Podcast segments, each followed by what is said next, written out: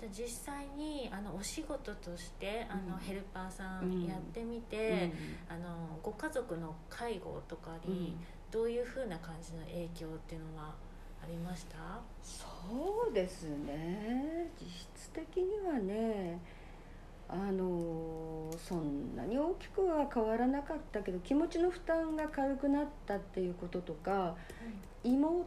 がね実際に在宅で、例えば入浴にしろお食事にしろ、まあ、いろんなこと困ったことってありますよね、はいでその相談相手にはちゃんと慣れたかなと思いますね、あと夫の実家で出入りするヘルパーさんともそれなりに顔なじみになりましたし、うんいはいまあ、いろんなことをあの話せましたよね、はいだからまあねあの私もやってることだからあの